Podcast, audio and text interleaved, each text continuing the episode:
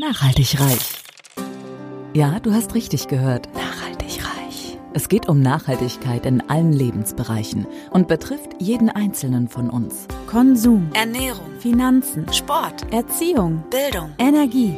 Klaus Hartmann macht Nachhaltigkeit greifbar. Er ist Keynote-Speaker, Dozent und Experte und zeigt auf, warum Nachhaltigkeit die Lebensgrundlage für spätere Generationen ist und wir uns genau jetzt Gedanken darüber machen sollten. Kein erhobener Zeigefinger, eher ein Blick für die Möglichkeiten. Werde auch du nachhaltig reich. Hallo und herzlich willkommen zum Nachhaltig Reich Podcast. Heute geht es um unsere Böden und vor allem darum, wie wir unsere Böden fruchtbar halten können, für uns und natürlich auch für unsere Nachwelt. Und bei mir im Interview ist heute Henning Knutzen. Jetzt kommt erstmal die offizielle Anmoderation, bevor ich Henning gleich begrüße. Der Diplom-Agraringenieur Henning Knutzen ist Biolandwirt und Geschäftsführer der Ham Ham GmbH, die sich die Umstellung landwirtschaftlicher Betriebe auf nachhaltige Humuswirtschaft zur zentralen Aufgabe gestellt hat. Henning betreibt einen biozertifizierten landwirtschaftlichen Betrieb mit rund 100 Hektar Ackerfläche in Hürup. Das ist ganz im Norden Deutschlands in der Nähe von Flensburg. Darauf entwickelt und testet er seit 20 Jahren Systeme zur Humusbildung sowie Kompostierung und hat verschiedene Möglichkeiten im Praxistest entwickelt und darüber schon Bücher geschrieben sowie YouTube-Videos erstellt, aber er gibt auch Seminare und Vorträge. Jetzt möchte ich Henning aber gerne dazu nehmen und dich ganz herzlich begrüßen. Hallo Henning. Hallo. Begrüßen ist auch gut. Wir sitzen ja in deinem Wohnzimmer oder in deinem Esszimmer hier. Du hast mich netterweise eingeladen. Das müssen wir auch nochmal richtig stellen, bevor wir hier irgendwas falsch erzählen. Henning, wir starten ja immer traditionell bei der Person. Magst du uns einmal reinholen, wie, wie du groß geworden bist? Äh, ich vermute mal, als Landwirt warst du wahrscheinlich auch äh, in deiner Kindheit auf einem landwirtschaftlichen Betrieb oder war es bei dir ganz anders und du bist erst später zur Landwirtschaft gekommen? Nein, nein, ich komme direkt hier von dem Betrieb. Ich bin in Flensburg geboren und mein Vater hat den Betrieb geführt und bin insofern hier auf diesem landwirtschaftlichen Betrieb auch groß geworden. Habe dann ein paar Jahre ähm, nach dem Abitur war ich zunächst in äh, Neuseeland, habe da ein Dreivierteljahr gearbeitet als Melker und danach nochmal in Dänemark ein halbes Jahr als Futtermeister. Habe dann studiert in Kiel mhm. und äh, Fachrichtung allerdings Tierproduktion. Da war ich noch nicht so humusaffin wie heute und ähm, ja, habe dann ein paar Jahre auch im Sozialbereich gearbeitet, im Martinstift in Flensburg und äh, da bin ich eigentlich auf diese Thematik gekommen, äh, weil die, das Martinstift in Flensburg hatte, gehört ja zur Norddeutschen Gesellschaft für Diakonie und die haben in Altenholz ein Kompostierungsprojekt äh, mhm. und eine Kompostanlage für Bioabfallkompost damals initiiert und sowas wollten wir auch in Flensburg machen, haben das aber damals nicht zurechtbekommen. Das war so. Okay, wann war das ungefähr? Wann, wann haben die in Altenholz da das Ding gebaut? Äh, das war 2008 muss das gewesen sein. 2008, okay, weil ich überlege gerade, in Büdelsdorf gibt es ja äh, die AWR, die haben ja auch so, ein, so, eine Kompostierungsanlage. Die haben sie aber das nachher gebaut, oder? Ich weiß gar nicht mehr, wann die. Ja, die waren in der Zeit auch in Gang. Als mhm. die alten Holzeranlage war eigentlich vorher da und äh, aber wesentlich kleiner auch. Und in Büdelsdorf hat man äh, dann äh, eine, das ist ja eine der größten Kompostierungsanlagen in ja, fast ganz Deutschland da von dem Bezugsraum, den sie inzwischen einnehmen. Mhm.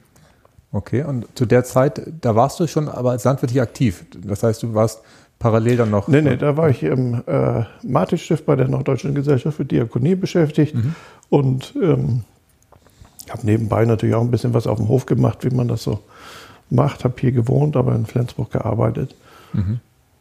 Okay, und da bist du dann auf den Geschmack sozusagen gekommen, dass man in, in die Richtung. Da habe ich mich dann intensiv auseinandergesetzt mit äh, Böden, mit Kompostierung, mit Humuswirtschaft, habe ein paar Seminare besuchen können in Österreich auch und ähm, wo ich sagen muss, dass die Österreicher doch viel, viel weiter waren und sind wie die äh, Betriebe in Deutschland. Okay, woher kommt das? Weil die einfach flächenmäßig begrenzt sind, weil natürlich in Österreich an vielen Stellen wahrscheinlich durch die Gebirgslandschaft äh, gar nicht äh, so viel Fläche genutzt werden kann? Oder warum haben die sich da schon früher mit und intensiver mit beschäftigt? Was ist dein Gefühl?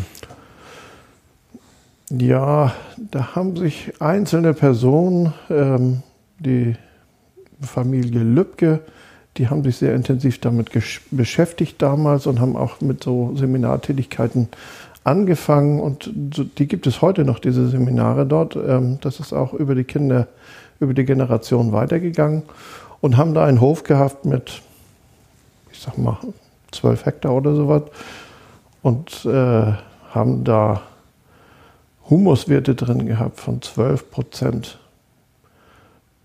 Auf, selbst aufgebaut.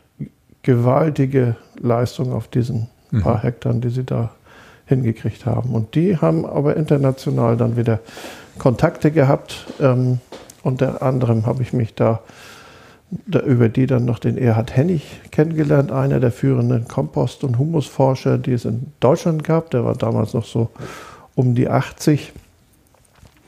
Ist auch inzwischen verstorben, aber ähm, der war im deutschsprachigen Raum so der Vorreiter, würde ich mal sagen, in dem Bereich, wo äh, viel gemacht worden ist. Mhm. Du hast gerade erwähnt, dass die auf ihrem Hof, auf ihren zwölf Hektar, da bis zu wann 12 Prozent Humus war das, oder? Ja. Was sie ja. erreicht haben. Ich habe äh, hab natürlich aufs Podcast-Interview vorbereitet, äh, äh, rausgelesen, dass 4 Prozent normal sei, Humus, was so in Also normal, ist, was wir hier in, in, in Deutschland in den Ackerböden haben, ist so 2 bis 2,4 Prozent. Im Grünland ist es etwas höher, 3 bis 4 Prozent etwa ähm, oder auch mal 4,5. Ähm, aber die, ähm, im Wesentlichen ist das nicht viel höher. Aber es gibt inzwischen eben auch viele Betriebe, die deutlich unter 2% wirtschaften. Und äh, da ist es dann auch schon deutlich zu merken auf den Böden, dass die Probleme in der Ertragsstabilität und im Ertrag haben. Mhm. Und die wahrscheinlich dann auch mehr beregnen müssen, mehr Kunstdünger zusetzen müssen und wahrscheinlich auch mehr mit, äh, und auch gar nicht die hohen Erträge wahrscheinlich auf den Flächen haben, oder? Ja, das Problem ist, dass sie ja vor allem, äh, womit wir heute zu kämpfen haben, sind ja die extremen Klimageschichten, äh, die wir im Augenblick haben. Wir haben einerseits häufig in der Relation jedenfalls wie früher deutlich mehr Trockenereignisse, Dürreperioden und auf der anderen Seite vor allem im Winter deutlich mehr Starkregenereignisse. Und wenn man das nicht ähm, da hat der Bauer eigentlich keine Chance zu reagieren, außer über den Humusaufbau den Schwamm des Bodens wieder aufzubauen. Und wenn der Schwamm da ist, dann kann der eben das Wasser aufnehmen. Das läuft nicht oberflächlich ab, das erodiert dann nicht. Und wenn der Schwamm da ist, dann äh, kann er eben auch über Dürreperioden von sechs bis acht Wochen gut überstehen. Mhm. Und das sieht man manchmal, wenn man so die letzten zwei Jahre haben wir ja doch deutlich Dürreperioden gesehen haben, wenn man durch die Gegend fährt. Ähm, in Niedersachsen, der Mais war ja auch, auch im südlichen Schleswig-Holstein unheimlich viele Trockenschäden und äh, auf einmal sieht man ein kleines Feld und da ist er trotzdem ganz grün. Und mhm. das ist ein sehr guter Hinweis, dass da eben der Humus äh, doch sehr gut im Boden auch vorhanden ist. Okay. Und ähm, was kann man konkret machen, um den Humusgehalt hochzufahren? Ich habe mich auch gelesen, dass es angeblich in der reinen Natur, wenn wir jetzt nichts machen würden, um die 1000 Jahre dauern würde, um ein Prozent wieder aufzufrischen. Aber da gibt es andere Methoden, um das schneller als 1000 Jahre hinzubekommen, oder? Also ich sag mal, das kann sehr lange dauern in der Natur. Zum Beispiel ein Wald ist ja ein System, wo etwas Humus aufgebaut wird. Ähm, aber das dauert eben viele, viele teilweise Jahrhunderte um ein Prozent. Das sind gewaltige Mengen, ein Prozent Humus. Ähm, aber es gibt Methoden ähm, aus der Natur auch abgeguckt geguckt heute, die das deutlich schneller machen lassen können. Also ähm, ich sag mal, wenn wir jetzt eine von der Idee her, wenn wir jetzt erst nur eine Monokultur haben, Mais, sag ich mal, die etwas humuszehrend ist und nichts machen, sondern Jahr für Jahr Mais anbauen, dann ist das in der Praxis vielleicht nach 30 Jahren merkbar, mhm. dass der Humus langsam etwas weniger wird. Ähm, wenn wir jetzt anfangen, eine Fruchtfolge ähm, Gestaltung mit reinzunehmen, dass der Mais vielleicht nur alle paar Jahre kommt und dazwischen vielleicht ein Kleegras oder äh, und das kann man immer erweitern. Ein, ein, Grundsatz ist, dass der Boden eigentlich immer grün sein sollte, wenn man Humus aufbauen will.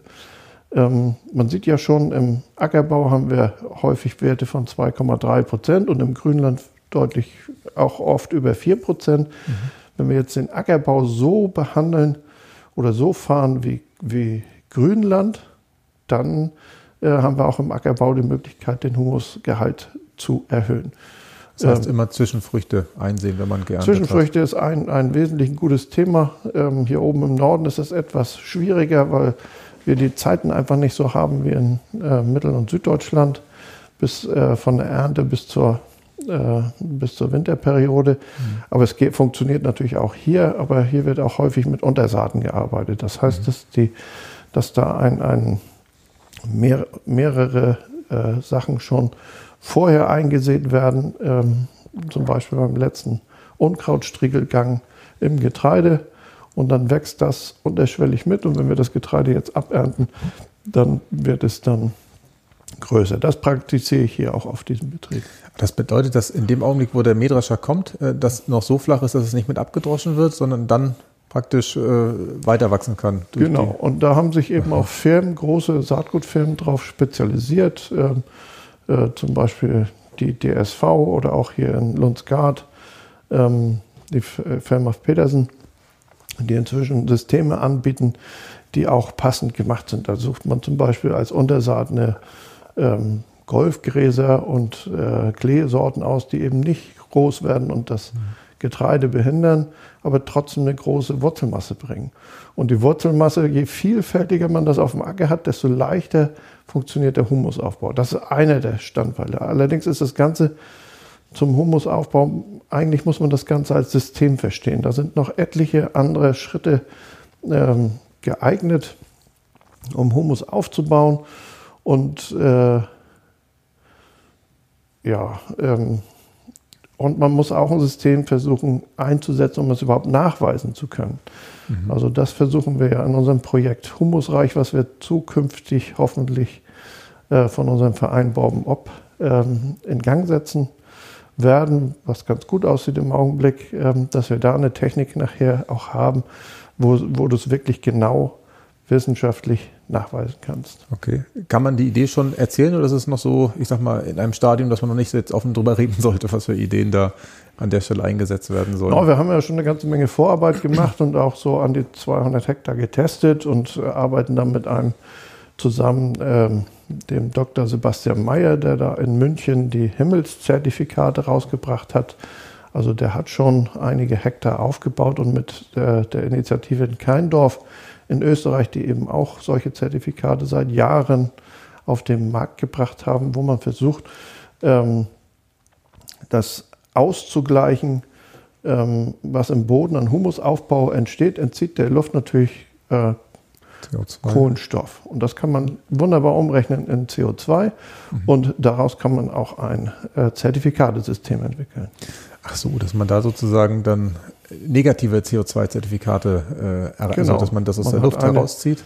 Eine Boden, eine Senke, eine Kohlenstoffsenke schafft man damit. Aha. Und äh, da gibt es faszinierende Möglichkeiten. Also wenn man sich einmal bewusst wird, dass die ähm, dass in dem Boden eine unheimlich große Menge an Kohlenstoff gespeichert ist. Ähm,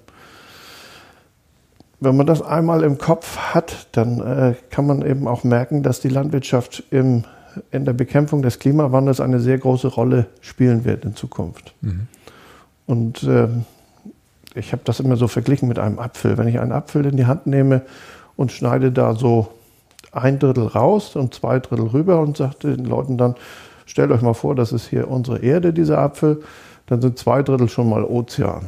Die lege ich mal zur Seite. Und wenn ich dieses eine Drittel, was überbleibt, dann nochmal in zwei Drittel und ein Drittel schneidet, dann habe ich zwei Drittel, kann ich wieder zur Seite legen. Das sind Wüsten, eisbedeckte ähm, Böden und unfruchtbare Böden, die einfach äh, keinen Humus enthalten und auch keinen Kohlenstoff. Und das letzte Drittel, da oben die obersten 25 Zentimeter Schale, die man da Davon leben erstmal wir alle. Mhm. Und es hat heute auch schon ähm, ungefähr die zwei- bis dreifache Menge an Kohlenstoff in der gesamten Atmosphäre vorhanden. Die zwei- bis dreifache Menge? Im Ernst, die Zahl kannte ich überhaupt nicht, okay. Ja, und dann extrem. kann man sich mal bewusst werden, wie viel die Landwirtschaft eigentlich im Humusaufbau beitragen kann. Der Bauer selber äh, muss natürlich sehen, dass er irgendwas äh, hat, eine Antwort auf den Klimawandel. Der ist natürlich oft gefangen in den, ja, in den normalen Tagesabläufen und in der Liquidität und äh, was weiß ich. Es gibt unheimlich viele Verordnungen und Gesetze, die das natürlich gar nicht berücksichtigen. Und ähm, gerade als die Düngeverordnung auf den Markt kam, dachte ich so, jetzt ist der Humusaufbau, das ist erstmal gestorben. Ähm, aber es gibt eben Techniken, mit denen man trotz allem das schaffen kann, ohne gegen irgendwelche Gesetze zu verstoßen. Mhm.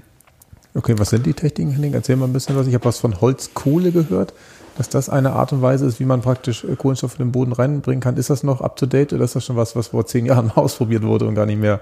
Ich war mal auf einer Konferenz, oh, das war bestimmt 2008, 2009, das war in Berlin und da war praktisch Holzkohle das Thema damals, dass man das in den Boden einbringt. Also Holzkohle äh, wird sicher auch eine äh, große Zukunft haben. Ähm, man hat ja die in Französisch-Guyana die Terra Preta wiederentdeckt. Das sind menschengemachte Böden, die äh, riesige Mengen an Kohlenstoff speichern und wo man ähm, quasi Holzkohle mit tierischen und menschlichen Ausscheidungen kompostiert hat und dann da diese Böden menschengemacht aufgebaut hat. Und zwar schon vor hunderten von Jahren. Und die halten bis heute diesen Kohlenstoff, sind hochfruchtbar und äh, können auch hohe Erträge ohne irgendwelche weitere Düngung mhm. äh, herstellen. Ähm, ja, die äh, Holzkohletechnik, ähm, diese Terra Preta ist berühmt geworden und es gibt inzwischen eben auch Techniken, die, ähm, mit denen man das äh, gut auch machen kann, die auch hier in Deutschland zugelassen, Pyrolyse-Techniken beispielsweise. Ähm, wir haben auch vor, hier in Hyrup was zu machen ähm, mit einem Nahwärmenetz, wo wir quasi die Energie, die bei der Holzkohle Herstellung entsteht, eben auch noch nutzt, um die nachhaltig in ein Wärmenetz äh, dann nutzen zu können. Und äh, die Kohle hat ganz vielfältige Aufgaben. Ähm, man kann mit der Kohle einmal hat sie, hat sie einen großen Wasserspeicher, aber die Kohle kann zum Beispiel auch Nitrat speichern, obwohl sie eigentlich, das ist ein ganz merkwürdiges Phänomen, eigentlich ist sie ein ähm, Kationenspeicher und äh, kann also Nährstoffe speichern und ähm, sie kann aber, Nitrat ist eigentlich ein Anion. Man weiß nicht genau, warum dieser Effekt so ist. Aber man könnte zum Beispiel die Nitratauswaschung, die unsere äh, Böden und auch die, ähm, die Flüsse und Meere mit belasten, könnte man mit äh, dieser Kohle, Biochar oder Biokohle nennt man sie heute, äh, kann man sehr, sehr große Effekte erzielen. Mhm. Leider ist sie vom Handelspreis im Augenblick viel zu teuer, um riesig große Flächen zu machen. Okay, das war damals Aber, schon das Thema. Ich glaube, die waren pro Tonne bei mehreren hundert Euro. Nee, das war immer, waren das die CO2-Vermeidungskosten, die sie da hatten, aber die waren immer dreistellig pro Tonne. Also es war immer tatsächlich sehr, sehr hoch. Da hat sich auch zwischenzeitlich ja, um, nicht viel um, dran getan. Um da einen wirklich messbaren Effekt rauszukriegen, braucht man eben enorme Mengen. Aber man kann zum Beispiel die Kohle einsetzen äh, in einer sogenannten Kaskade wenn man ähm, die zum Beispiel schon im Futter einsetzt, über die Kühe oder über die Schweine, dann äh, hat man das Darmmilieu in der Regel äh, sehr, sehr gut und alle, fast alle darmgebundenen Krankheiten sind dann verschwunden.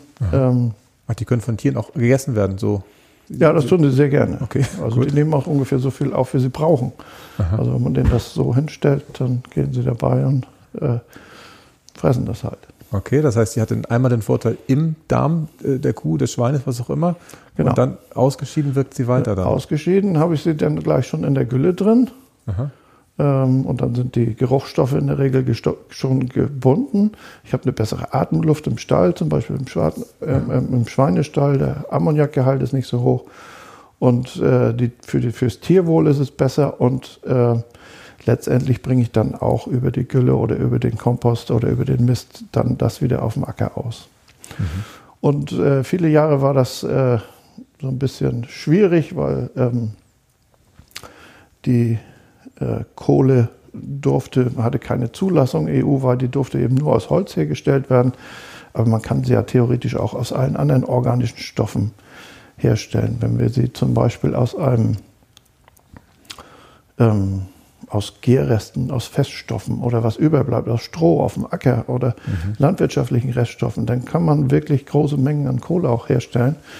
Ähm, und die ist inzwischen auch zugelassen, sogar im biologischen Landbau, sind natürlich äh, Sachen zu beachten, Schadstoffe und äh, zum Beispiel PAKs äh, können in der Kohleherstellung entstehen und äh, die dürfen gewisse Grenzwerte auf keinen Fall übersteigen. Sonst PAKs waren diese das sind polyaromatisierte Kohlenwasserstoffe ja. ähm, und die sind, das ist, sind organische Schadstoffe, die gehören nicht so auf dem Acker. Mhm. Und da muss man eben aufpassen. Und das kann aber die Technik der Kohleherstellung. Damit kann man, man kann das sehr gut untersuchen und man kann das eben auch sehr gut ausschließen. Okay, spannend. Ähm, um ein Gefühl zu bekommen, du hast jetzt eben gesagt, dass praktisch in den Böden, also auch nur wirklich in den obersten 25 Zentimeter, ist mehr Kohlenstoff gebunden als in der Atmosphäre. Ja, das ist faszinierend. Das, ne? genau, da komme ich auch noch nicht mit klar, muss ich zugeben, weil ich die Zahl nicht kannte. Oder dreimal ungefähr, zwei bis dreimal so viel. Das schreibe ich mir gleich nochmal auf. Ähm, meine Frage wäre, ähm, die Wasserspeicherfähigkeit ähm, der Böden, um wie viel wird die erhöht? Sind das dann irgendwie 5%, 10%? Du hast eben gesagt, dann können sechs Wochen Dürre überstiegen werden. Hast du da auch ein Maß für? Ich sag mal, ein unbehandelter Boden schafft vielleicht zwei, drei Wochen der andere doppelt so lange? Oder was ist da so das? Also wir machen zum Beispiel auf, in den Bodenkursen ganz einfache Wassertests. Die bietet ja zum Beispiel die Frau Dr. Sonja Dreimann an und im süddeutschen Raum sind das im Wesentlichen äh, Friedrich Wenz und Dietmar Neser. Und äh, ich bin in den letzten Kursen hier oben mit äh, Sonja, bin ich auch als Referent dabei gewesen und auch als gastgebender Betrieb. Und da nimmt man zum Beispiel äh, ein großes KG-Rohr mit äh, 35 cm Durchmesser und schlägt das ein in den Boden und simuliert einen äh, Regenguss von, was weiß ich, 50 mm Regen. Mhm. Das kann man ja ausmessen und auslitern und misst dann die Zeit, wie lange dieser Regen braucht, bis der infiltriert ist. Ach so. Mhm. Und wenn wir jetzt einen relativ schlechten Boden haben, ähm, wo wenig Humus ist oder der schon, wo die Krümel zusammengefallen sind, ähm, dann ist es so, dass das äh, teilweise gar nicht in den Boden infiltrieren kann oder das dauert eben zehn Minuten und ein sehr guter Boden kann das in wenigen Sekunden teilweise aufnehmen. Das ist immer ganz faszinierend, wenn man das auf einem die meisten Äcker sind schon ein bisschen degradiert, ähm, mhm. wo eben auch Erosionserscheinungen stattfinden können. Und wenn man das gleiche System dann mit den Leuten vor Ort macht äh, und geht an den Feldrand, an, wo eben kein Ackerbau über Jahrzehnte stattgefunden hat, und sieht dann, wie schnell es da infiltriert, dann hat man so, ein, so eine Vorstellung, wie das funktioniert okay. wie, wie, schnell das gehen kann und was wir vor uns haben als Aufgabe, auch um diesen Bodenschwamm wiederherzustellen. Mhm. Also wir brauchen stabile Krümel im Boden, aber da gehört eben das ein ganzes System dazu. Und äh, das ist aber eine weltweite Bewegung inzwischen geworden, die äh, unter dem Namen regenerative Landwirtschaft läuft. Aha. Und äh, für mich bedeutet diese Nachhaltigkeit eben, ja, wie soll ich sagen, ähm, der Begriff ist auch schon genannt worden mal, wir müssen eine Landwirtschaft betreiben, die enkeltauglich ist, mhm. sodass wir über die Generationen nachhaltig wirtschaften können. Und das ist eine aufbauende Landwirtschaft, also eine humusaufbauende Landwirtschaft. Mhm. Ja, kann ich gut nachvollziehen. Gerade wo du es eben gesagt hast, ähm, dass dieses KG-Rohr, was darauf gepackt wird, dass es, äh, ich sag mal, das Wasser anders aufnimmt, das kann auch eine Ursache für diese äh, Winde an den Autobahnen sein, oder? Das habe ich auch irgendwo gelesen, dass wenn diese Stürme aufkommen, gerade in den trockenen Zeiten, dass dann da manchmal diese Auffahrunfälle stattfinden. Das hängt wahrscheinlich auch mit der Bodenqualität zusammen. Das wäre wahrscheinlich vor, weiß ich nicht, 20, 40, 60 Jahren dann nicht der Fall gewesen. Also das sind ja Winderosionserscheinungen, vor allem im Frühjahr, ähm, auf leichteren Böden häufig. Ähm, und, aber es gab schon ganz große Erscheinungen. Auch hier in Deutschland, in Brandenburg sind Auffahrunfälle passiert vor einigen Jahren, wo mhm. solche Sandstürme dann tatsächlich stattgefunden haben, die Mutterboden abtragen. Mhm. Da kann in, bei so einem Sturm in einer Nacht also erheblich an Boden verloren gehen.